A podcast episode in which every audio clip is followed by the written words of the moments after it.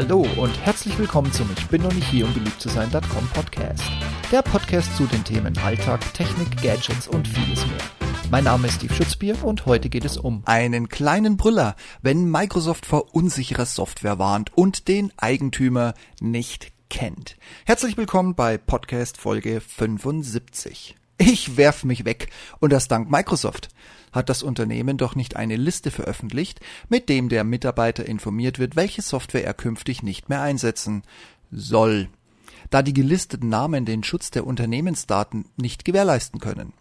Klar, dass sich hier in erster Linie direkte Konkurrenten zu Microsoft finden, das würden wir doch alle so machen. Aber eine Produktnennung lässt einen stutzen. Dann nach den Eigentümer googeln und dann einfach nur lauthals loslachen. Industriespionage Social Engineering, Hacking, Wanzen, gezielte Abhöraktionen, Beschattungen. Die Liste ist lang. Aber meiner Meinung nach wird das alles extrem überbewertet. Viel zu viele Manager teilen Insider-Infos richtig, richtig freiwillig. Und dank geschwelltem Hahnenkamm auch noch lautstark und weiträumig. Ich habe mal mitgeschrieben und mit einem Betroffenen nach seinem Handytelefonat über die Internas gesprochen, die die komplette Abflughalle nun weiß. Nach anfänglich, nennen wir es zivil, sehr negativen Feedback wurde es schnell ruhig und gesittet. Wahrscheinlich deshalb, da er den Namen seines Chefs und des Geschäftsführers genannt hatte und ein Name in Google sofort das Unternehmen auswarf. Genauso wie die genannten Geschäftspartner und deren Firmennamen. Das ist nichts Einmaliges. Es kommen auch immer mal wieder Tweets aus der Bahn oder vom Flughafen zu Bringer, in denen lautstarke Ich bin hier der Boss Telefonate wiedergegeben werden, mit Name, Projekt, Eurosummen. Warum also noch Industriespionage? Einfach Leute mit einem 9-Euro-Ticket an den Airpoint-Counter setzen oder in Airport-Busse oder in die Bahn und einfach mitschreiben lassen. Aber einfacher ist es natürlich innerhalb des Firmensounds hier für klare Regelungen zu sorgen. Dies hat sich auch Microsoft gedacht und den Mitarbeitern eine Liste von Produkten und Namen zur Verfügung gestellt, die in die Kategorie verboten oder wir raten ab geteilt war. Das liest sich wie das Who is Who der Konkurrenten. Google Drive natürlich, da Microsoft selbst OneDrive im Angebot hat. Google Docs, Sheets and Slides. Wofür ist Microsoft der größte Hersteller von Office-Software? Und nicht zu vergessen Amazon. Keine AWS-Nutzung. Auch hier bietet Microsoft wahlweise Cortana oder eben OneDrive. Dass auch Slack auf dieser Liste steht, ist klar. Versucht Microsoft doch verzweifelt sein Tool Teams in den Markt zu drücken, was bisher nur mit mehr oder wenig Erfolg gekrönt ist. Geekwire, Link dazu in den Show Notes, zitiert hier in Auszügen aus dem internen Schreiben, das an alle MSler verschickt wurde. Slack Free, Slack Standard, and Slack Plus versions do not provide required controls to properly protect Microsoft intellectual property, IP. Existing users of these solutions should migrate chat history and files related to Microsoft Business to Microsoft Teams, which offers the same features and integrated Office 365 apps, calling and meeting functionality. Learn more about the additional features that Teams can provide your workgroup. Slack Enterprise Grid versions comply with Microsoft security requirements. However, we encourage use of Microsoft Teams rather than a competitive software. Wie gesagt, das Unternehmen versucht, sich und seine IP, sein geistiges Eigentum, vor Fremdzugriffen und langen Patentklagen zu schützen. Spricht ja für sich. Dass aber, wie im letzten Satz klar ausgedrückt wird, die Slack Enterprise Grid Version kompatibel zu den internen Anforderungen ist, man aber natürlich erwartet, dass die eigene Lösung vorgezogen wird, spricht schon eine eindeutige Sprache, was die komplette Liste eigentlich wirklich bewirken soll.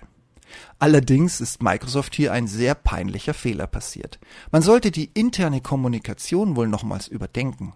Auf der Liste der Produkte, von denen freundlich abgeraten wird, ist auch GitHub gerutscht, Link in den Show Notes. Aus zwei Gründen ist das wirklich lustig. Und ich merke schon, ihr könnt euch kaum noch halten.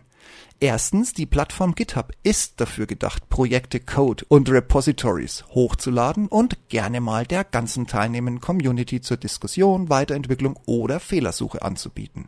Auch die Versionskontrolle ist ein sehr beliebtes Feature. Das sind alles keine versteckten Infos. Das findet man problemlos bei der Anmeldung oder auf der kompletten Seite immer mal wieder zu lesen. Es ist zu unterstellen, dass ein Programmierer mit der Absicht, sich hier anmelden zu wollen und Sachen hochladen zu wollen, Also ich glaube, so jemand versteht das. Und zweitens die Eigentümerfrage.